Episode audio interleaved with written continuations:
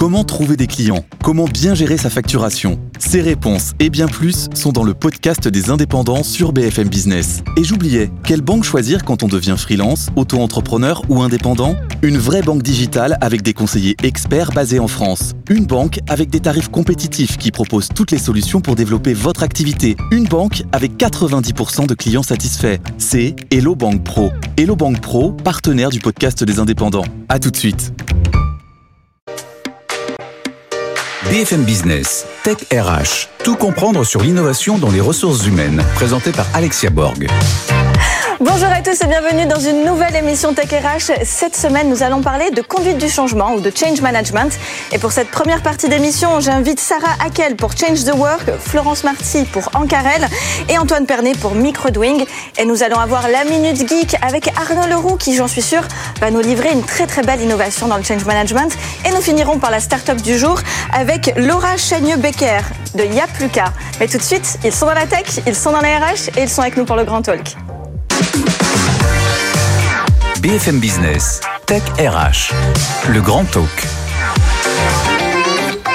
Forcément, il faut parler de change management ou conduite du changement, allez, si vous voulez en français. Quand on parle de tech RH, et je reçois pas n'importe qui, je reçois Sarah Hackel, donc pour Change the Work, Florence Marty, que vous connaissez déjà, je vous le présente plus, mais quand même, allez, euh, CEO de Ancarel, et Antoine Pernet, donc cofondateur et président de Microdoing. Bonjour, messieurs, dames. Bonjour. Bonjour, Merci d'être avec nous sur les plateaux de Tech RH. Alors, euh, Sarah, chez Change the Work, vous avez décidé de passer par une fiction. On va en parler un petit peu plus tard. Mais aujourd'hui, ce qui m'intéresse, c'est de savoir pourquoi le change management, la conduite du changement, je vais, je vais voir hein, si je le dis en anglais ou en français pendant l'émission, mais c'est important pour, euh, pour la tech RH et euh, plus largement pour, euh, bah, pour amener une organisation à évoluer, à changer. C'est important parce que bah, justement, on est dans un monde qui évolue beaucoup et quand on parle de tech RH, on parle par exemple d'intelligence artificielle, de digitalisation et donc de plein de métiers qui se transforment. Et donc tout ça, il faut l'accompagner avec de la conduite du changement. Et on voit plein d'entreprises qui s'y mettent, qui mettent plein de choses en place. Donc par exemple, le CNES qui monte une direction éphémère de la conduite du changement avec euh, un, même un management complètement libéré. Euh, Groupama qui accompagne les évolutions des métiers d'assistanat. ING qui observe les métiers euh, de la banque, de l'assurance et comment est-ce qu'ils évoluent avec tout ça. Et donc c'est complètement lié. Aujourd'hui, quand on parle de tech, on parle de conduite du changement. Il y en a qui disent que c'est un petit peu du luxe que de faire, que de faire de la conduite du changement. Vous trouvez que c'est du luxe, vous, ou c'est indispensable? Alors c'est du luxe, oui, parce que ça veut dire qu'il faut s'y prendre à l'avance, ça veut dire qu'il faut prendre le temps de voir les sujets, mais finalement aujourd'hui ça nous tombe dessus, euh, et le mieux, au lieu d'attendre que ça nous tombe dessus et de se retrouver avec des équipes où on ne sait pas quoi faire, on ne sait pas comment les accompagner, mmh. c'est d'aller s'appuyer sur ces équipes, de prévoir des choses en amont, d'aller leur demander eux ce qu'ils imaginent, s'appuyer sur ce management de proximité et de voilà travailler sur de la confiance, de la transparence pour euh, anticiper tout ça. Oui, et puis on verra que si on ne le fait pas, on ne prend pas attention à la conduite du changement, bah, il peut y avoir des conséquences assez euh, dangereuses. Florence, vous, vous, évoquez souvent ce sujet euh, chez Ancarel. Tout à fait. Qu'est-ce que, qu'est-ce que les clients viennent chercher chez vous? Qu'est-ce que vous leur apportez, vous? Ce qu'ils viennent chercher, c'est un accompagnement euh, souvent humain, en fait. Euh, soit accompagner les managers pour qu'ils pour qu'eux-mêmes acceptent le changement et qu'ils accompagnent leurs équipes et qu'ils le fassent de la manière la plus efficace et la plus satisfaisante humainement possible. C'est-à-dire que dans le changement, voilà, je vois que je vois à l'écran que vous que vous passez le, slide. En fait, ce qui se passe, c'est que il y a euh, le professeur Denis euh, Kubler-Ross, pardon, a fait la courbe du changement et a prévu et a euh, définit une phase émotionnelle. Cette phase émotionnelle-là, souvent, on veut la passer pour passer directement au changement. L'accompagnement au changement, c'est l'accompagnement de la phase émotionnelle et la remontée vers le test and learn pour aller vers justement ce qui est mieux et ce qui est prévu par l'entreprise. Faire le saut de Tarzan, vouloir passer directement d'un point A à un point B, ça n'est absolument pas efficace et c'est même très dangereux pour les équipes. On sait qu'il y a de la casse derrière. Tout le monde est d'accord avec, euh, avec cette courbe qu'on appelle aussi la courbe de deuil. Hein, la courbe du deuil, oui, mais tout à fait parce qu'on dit souvent oui, mais ça c'est plus pour les occidentaux, euh, pour certains types de, de, salariés, pas pour tout le monde. Mhm. D'après vous, c'est plutôt euh, tous les salariés sont impliqués par rapport à cette courbe? Alors moi, je suis plutôt franco-française, donc euh, je dirais que la courbe du changement, ou effectivement la courbe du deuil, elle s'applique vraiment en français. Il n'y a pas de doute. Moi, de toute manière, hein, pour passer d'une situation A à une situation B, il y a un moment donné, il va falloir dire au revoir à la situation de confort dans laquelle on est. Je dirais que c'est plutôt une situation humaine et une situation universelle. Le confort, c'est aussi ce qu'on retrouve dans le biais de statu quo, c'est quelque chose auquel on s'habitue, mm. qu'on va répéter, et on ne va pas du tout apprécier faire un effort, même si on a un résultat plus positif, parce que ce résultat plus positif, il est incertain et il est à long terme. Et ça, humainement, on va résister.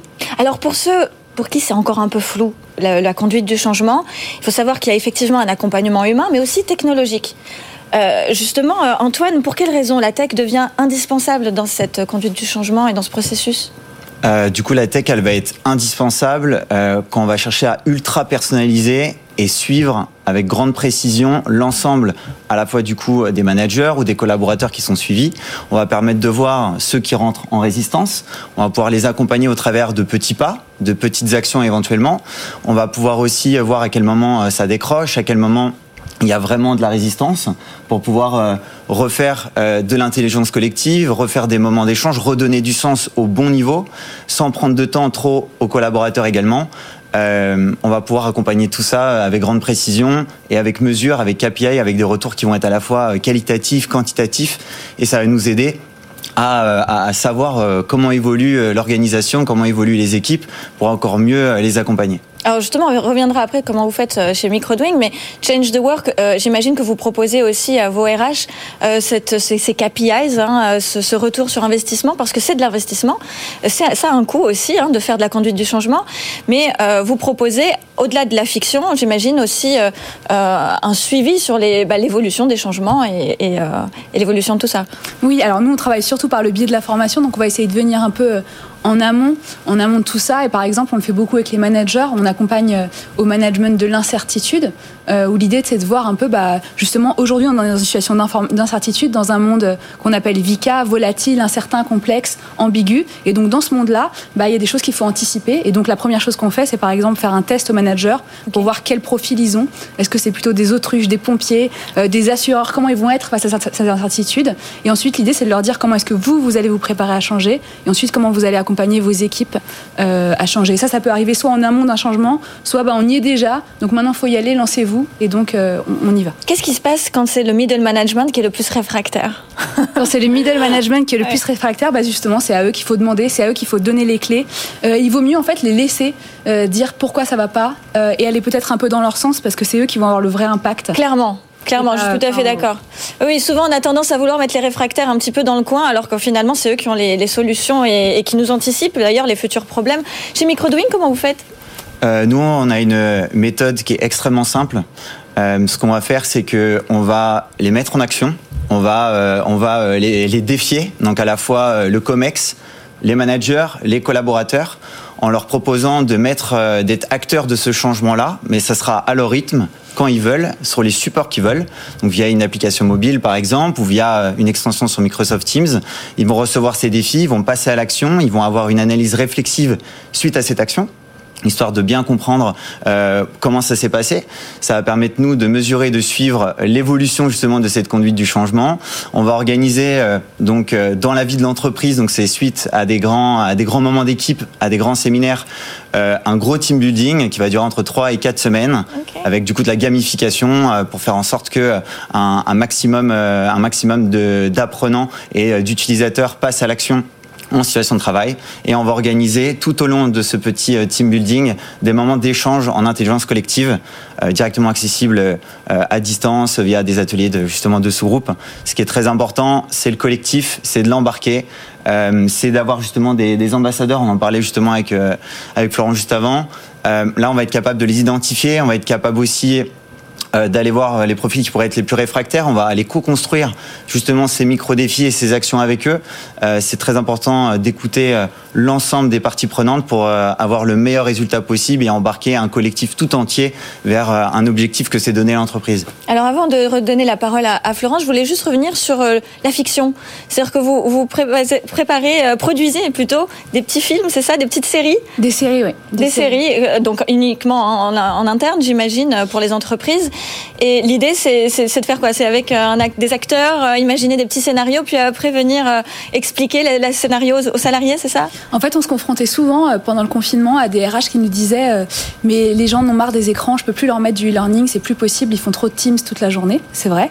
Mais pourtant, ces mêmes personnes euh, vont sur Netflix le soir et regardent des séries, des séries. Et donc, on s'est dit est-ce qu'on peut pas leur amener finalement de la série pour les former? Et aujourd'hui, quand on regarde des séries, on apprend des choses sans même s'en rendre compte. Et donc, c'est vraiment ça. On écrit des séries pour former. Donc, par exemple, sur le management à distance, on suit une équipe qui passe en télétravail du jour au lendemain, on voit ce qui se passe. Et en fait, à la fin de chaque épisode, on a une formatrice qui va débriefer et dire bah voilà ce que Max, le manager, a fait ici, voilà ce qu'on a appris et voilà ce que vous, vous pouvez faire pour améliorer les choses et que ça se passe mieux. Et il y a de l'engagement sur ces vidéos? Bah, Au moins, nous, on n'a plus ce souci-là. Ouais. On a des gros taux d'engagement, c'est sûr, et donc on n'a pas du tout le souci du e-learning, de les gens n'y vont pas, ne sont pas engagés. Et ça se vit comme une série avec des trailers à chaque épisode, avec de la com, des affiches, etc. Florence, qu'est-ce que vous en pensez de ces deux solutions?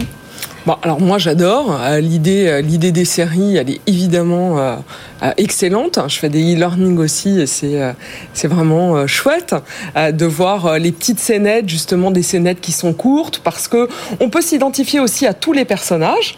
Ça permet de prendre du recul, on permet ça nous permet d'avoir une posture d'observateur et puis ensuite ce que nous a dit Sarah quand on était en coulisses, c'est que derrière il y a quand même quelqu'un qui vient expliquer les mécanismes qui se sont joués, ce qui me semble être vraiment important. Parce que oui, on apprend quand on regarde une série, mais on apprend aussi quand on a les bons, les bons concepts, quand on arrive à comprendre véritablement ce qui se passe chez les uns et chez les autres. Le changement, c'est beaucoup se mettre à la place de l'autre. Mmh. Quant euh, au suivi euh, et aux indicateurs, et puis à l'idée de digitaliser, de faire des parcours individualisés, c'est très important aussi. On est dans deux types, dans deux types d'individualisation. Le changement, ça se gère au niveau individuel et au niveau collectif. Mmh. Pour moi, le niveau collectif, il faut faire jouer la théorie des alliés et voir qui peut être ambassadeur, évidemment, dans l'entreprise, qui va être celui qui va être précurseur, qui va porter le projet, hein, aussi bien manager que collaborateur. Et pour ça, il faut faire intervenir les gens dans les entreprises au projet. Il faut leur faire co-construire les solutions, puisque c'est souvent quand même les opérationnels, y compris les collaborateurs de premier niveau, qui sont confrontés aux plus grandes difficultés au niveau du digital et qui vont pouvoir avoir aussi les solutions. Et faut embarquer au niveau individuel. C'est ce qui va permettre à chacun de progresser à son rythme. Qu'est-ce qui l'entreprise risque si ne, elle ne prend pas à cœur euh, et elle ne elle, elle connaît pas l'importance donc euh, de la conduite du changement? Qu'est-ce qu'elle risque en fait l'entreprise comme conséquence? Bah, Des sujets très concrets, par exemple euh, des métiers qui changent, des, des choses qui disparaissent. Donc euh, j'ai un exemple très concret avec un, un, magazine pipe papier qui disparaît par exemple et on passe à que du digital. Et donc on a des équipes où on ne sait pas quoi en faire concrètement. Et on doit les accompagner ces gens-là. Ils font partie de nos équipes ils font partie de nos voilà de nos équipes. Et comment est-ce qu'on fait? Si on l'a pas anticipé bah, on se retrouve avec cette masse salariale euh, qui elle est perdue que nous on s'est pas accompagné voilà. alors justement ça c'est hyper intéressant comme exemple. Qu'est-ce qui s'est passé alors que euh, c'est à dire qu'il y a eu quoi? Il y a eu un PSE qu'est-ce que, que sont... non il n'y a non, pas eu de PSE c'est des gens qu'on a formés. Donc moi ça c'est un sujet que j'ai vu quand j'étais chez Canal euh, quand on a enlevé le magazine papier pour les abonnés. Mmh.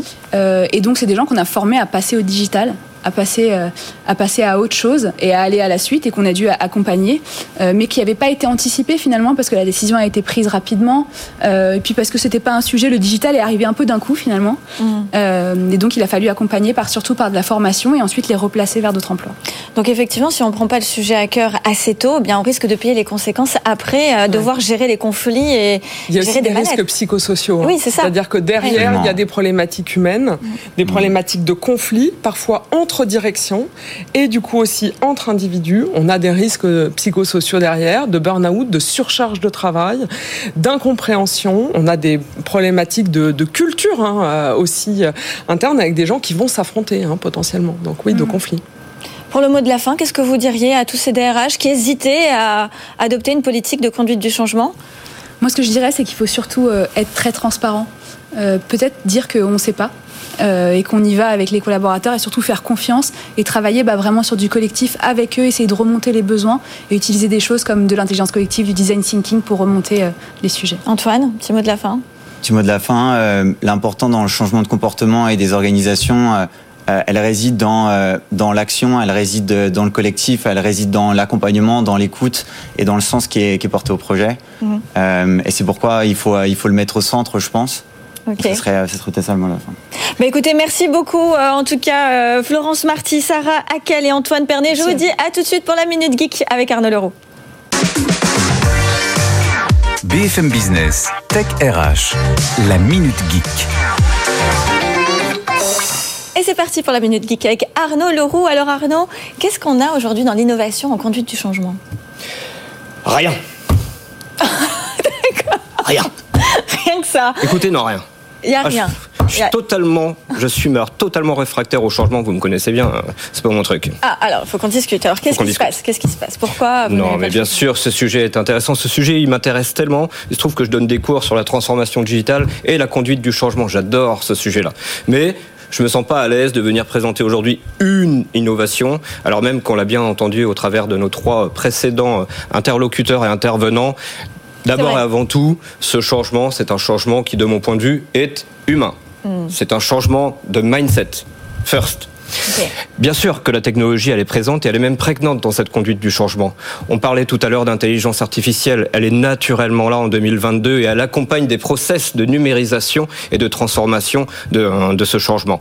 Euh, on pourrait parler, on parle souvent du métavers sur. Oui, ah oui, dans ce ça, métavers de demain, of course, on va on viendra proposer ici des écosystèmes et des mondes, des univers de métavers qui accompagneront euh, au changement, mais ce n'est pas le cas actuellement, on n'y est pas encore.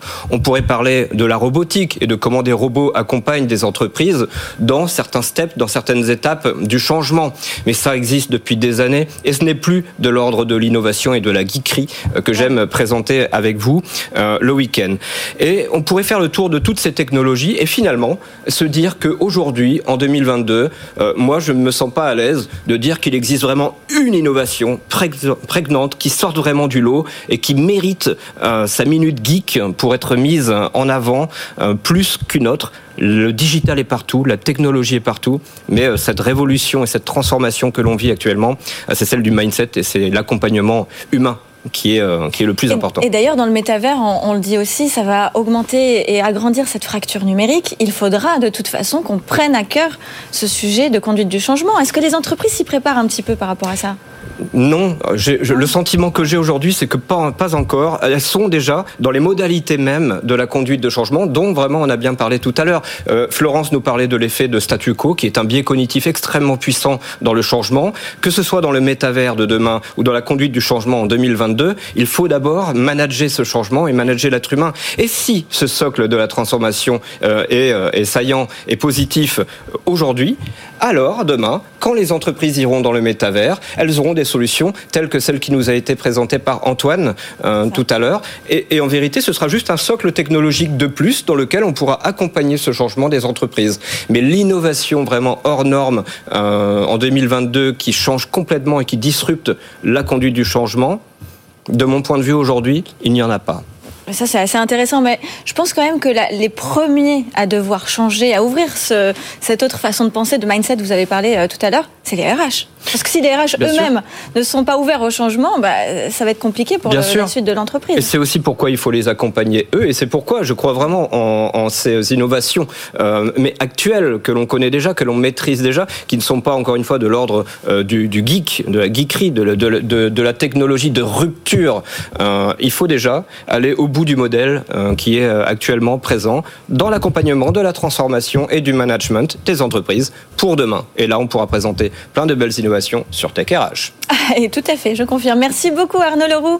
Je vous dis à tout de suite pour la start-up du jour. BFM Business, Tech RH, la start-up du jour. Et je suis avec Laura Chagneux-Becker pour Y'a plus qu'à. Bonjour. Bonjour Alexia. Merci d'être avec moi, avec euh, oui nous euh, sur les plateaux de Tech RH. Alors on a parlé beaucoup de conduite du changement, hein, c'est la thématique de Tech RH euh, aujourd'hui. Qu'est-ce que vous faites exactement chez Y'a plus qu'à Parce que je me suis quand même un petit peu renseignée et je me suis dit, est-ce que vous allez quand même être dans la tech ou pas du tout? Vous êtes plutôt 100% humain. Alors chez Yapuka, on est des formateurs et des facilitateurs passionnés par la dimension collective des projets d'entreprise, Mm. collectifs, associations, grandes entreprises. Et en fait, on va intervenir sur deux piliers, la formation, donc le développement de compétences, et la facilitation de rencontres collectives pour réussir collectivement. Alors le premier point, on le connaît déjà hein, dans Tech RH, la formation, bien que il faut quand même faire passer les gens à l'action, il n'y a pas que la formation qui compte, mais le deuxième point, le deuxième point, il est assez euh, euh, disruptif, j'ai envie de dire, hein, et assez différenciant par rapport à vos concurrents. Qu'est-ce que vous faites concrètement par rapport à cette thématique de conduite du changement On va aider des collectifs à s'écouter, à se comprendre, prendre des décisions ensemble, agir en symbiose et vraiment être dans la coopération. on a peut-être tous vécu une situation où on met 20 personnes dans une salle et il se passe pas forcément grand-chose mm. à la fin de cette séquence. Et donc nous, on va les guider avec des méthodes d'intelligence collective pour qu'ils puissent avancer ensemble. C'est quoi? C'est du team building? Ah, pas exactement. Non, pas exactement. Ça, ça s'apparente à quoi plutôt? C'est vraiment des techniques, des méthodes, des outils pour apprendre à coopérer ensemble. D'accord. Parce que ça s'apprend. Et j'ai vu que vous travaillez justement avec des grandes entreprises, hein, euh, comme Orange par exemple, avec euh, le HR Agility Tour. Vous avez travaillé avec eux.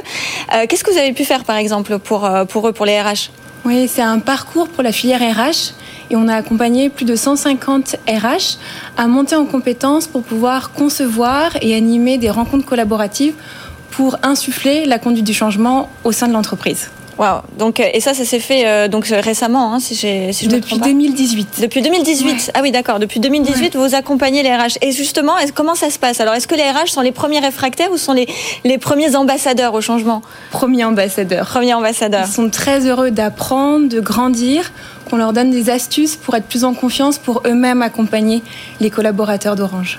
Et alors pour vous, est-ce qu'il y a un lien quand même avec le management de transition? Est-ce que vous êtes aussi, euh, euh, vous, proposez aussi vos services pour ce type de, prestations? Hmm. Oui, on est convaincu avec Yapuka que pour répondre à tous les défis euh, d'aujourd'hui et de demain, ça passe par la coopération. Et derrière la coopération, il y a la formation de nouvelles compétences. Voilà, mieux se connaître, créer des relations de qualité avec les autres, des relations vertueuses. Ça passe par intégrer aussi des méthodes d'intelligence collective pour embarquer tout le monde, les nouvelles générations, les anciennes générations. C'est ce que vous voyez, ce, conflit un petit peu intergénérationnel entre euh, les plus jeunes et, les plus aînés, on va dire, les plus âgés? Je le vois pas comme un conflit, mais plutôt les nouvelles générations ont vraiment envie de sentir que l'entreprise s'engage pour euh, le futur, pour un futur plus désirable. Ils ont envie de comprendre pourquoi ils font les choses et c'est là où la facilitation et l'intelligence collective a toute sa place. Et alors, quel type d'entreprise, à part Orange, viennent vous voir? Alors, les petites PME, les grands groupes? Oui, de plus en plus, les PME, les associations viennent. Et les grands groupes, oui. On travaille beaucoup avec Vinci, mais qui nous a embarqués auprès d'un jeune public de 14-15 ans, où on forme des jeunes collégiens à prendre confiance en eux pour être plus à l'aise dans leur quotidien et au sein de la classe, apprendre à coopérer dès le plus jeune âge. Super, j'imagine qu'ils ont fait euh, de la diversité et de l'inclusion et donc ils ont aussi sensibilisé les femmes au BTP. Exactement. Voilà, super. On s'attendait de la part de Vinci euh, d'avoir cette intelligence collective. Mais alors justement, le change management, il vient dans plusieurs euh, thématiques finalement. Dans le management de transition, ok, dans l'accueil d'une nouvelle technologie de type SIRH ou, ou, n'importe quelle transformation pour les, commerciaux, la force de vente par exemple. Mais elle vient, elle vient dans quoi d'autre? Par exemple, si vous deviez me donner d'autres exemples par rapport aux plus petites entreprises. Ouais, dans tous les secteurs d'activité complètement. On accompagne l'ONF, l'Office national des forêts, qui a investi vraiment pour protéger la biodiversité et les forêts de demain. Et pour ça, ils doivent travailler en coopération avec les élus, les associations, des acteurs, des usagers de la forêt. Et c'est là où ils ont fait appel à nous pour qu'on puisse animer des rencontres collaboratives pour créer le plan d'action de demain. Et c'est quoi, par exemple? C'est-à-dire une, entreprise vient vous voir pour euh, créer plus de collaboration, mais qu'est-ce qui, qui en découle au final de tout ça? Alors moi, mon quotidien, je vais passer 90% de mon temps à concevoir, à créer une rencontre qui fait sens, qui répond vraiment à une problématique de l'entreprise. Ensuite, je vais animer donc cette rencontre collaborative avec euh, plus ou moins de personnes pendant une journée ou plusieurs journées, et on va assurer le suivi, voir quel est l'impact bah, de cette rencontre collaborative, des actions qui ont été mises en place et comment on peut insuffler cette dynamique au-delà de notre intervention. D'accord. Vous avez regardé la première partie de l'émission. Mm. Euh, est-ce que justement euh, faire euh, mettre en place des films de fiction, par exemple, ça pourrait être intéressant pour vos clients? Pourquoi pas? Tout ce qui est en allier la tech en fait avec votre thématique? Ouais, tout ce qui est en lien avec la scénarisation, faire un pas de côté, ça favorise l'apprentissage et l'évolution mm-hmm. des personnes, des collectifs donc complètement. Et la technologie doit être intégrée dans ce change management. C'est prévu pour Il n'y a plus qu'à? Alors nous, peu importe le format, ce qui est important pour nous, c'est de créer des relations de qualité. Mhm. Et donc, si ça doit passer par le digital, ça passera par le digital. Par le présentiel, ça passera par le présentiel. D'accord. Vous êtes force de proposition, j'imagine, par rapport à vos clients. C'est pas eux qui, ou alors, oui, peut-être qu'ils décident, ou en tout cas, ils vous disent, bon, bah, nous, on est plutôt, euh, plutôt humain, plutôt tech, euh, ou c'est vous qui êtes force de proposition pour leur dire vers quoi ils doivent s'orienter? Dans notre métier, on doit vraiment apprendre à questionner notre commanditaire, l'entreprise qui vient nous voir, l'écouter pour vraiment aller chercher une problématique bien identifiée et comme ça créer une proposition qui fasse sens pour eux et qui fasse sens surtout pour les futurs participants. Alors, on n'a plus qu'une minute. Qu'est-ce que vous considérez euh, comme important et qu'est-ce que vous conseillez aux RH qui nous regardent pour euh, prendre en charge, prendre en main cette conduite du changement dans leur euh, entreprise?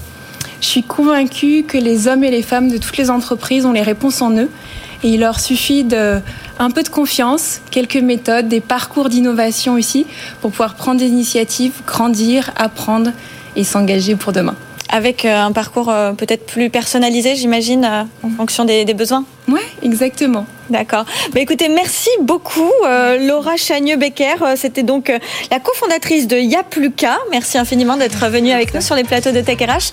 Je vous donne rendez-vous la semaine prochaine pour une nouvelle émission. Merci beaucoup. BFM Business, Tech RH.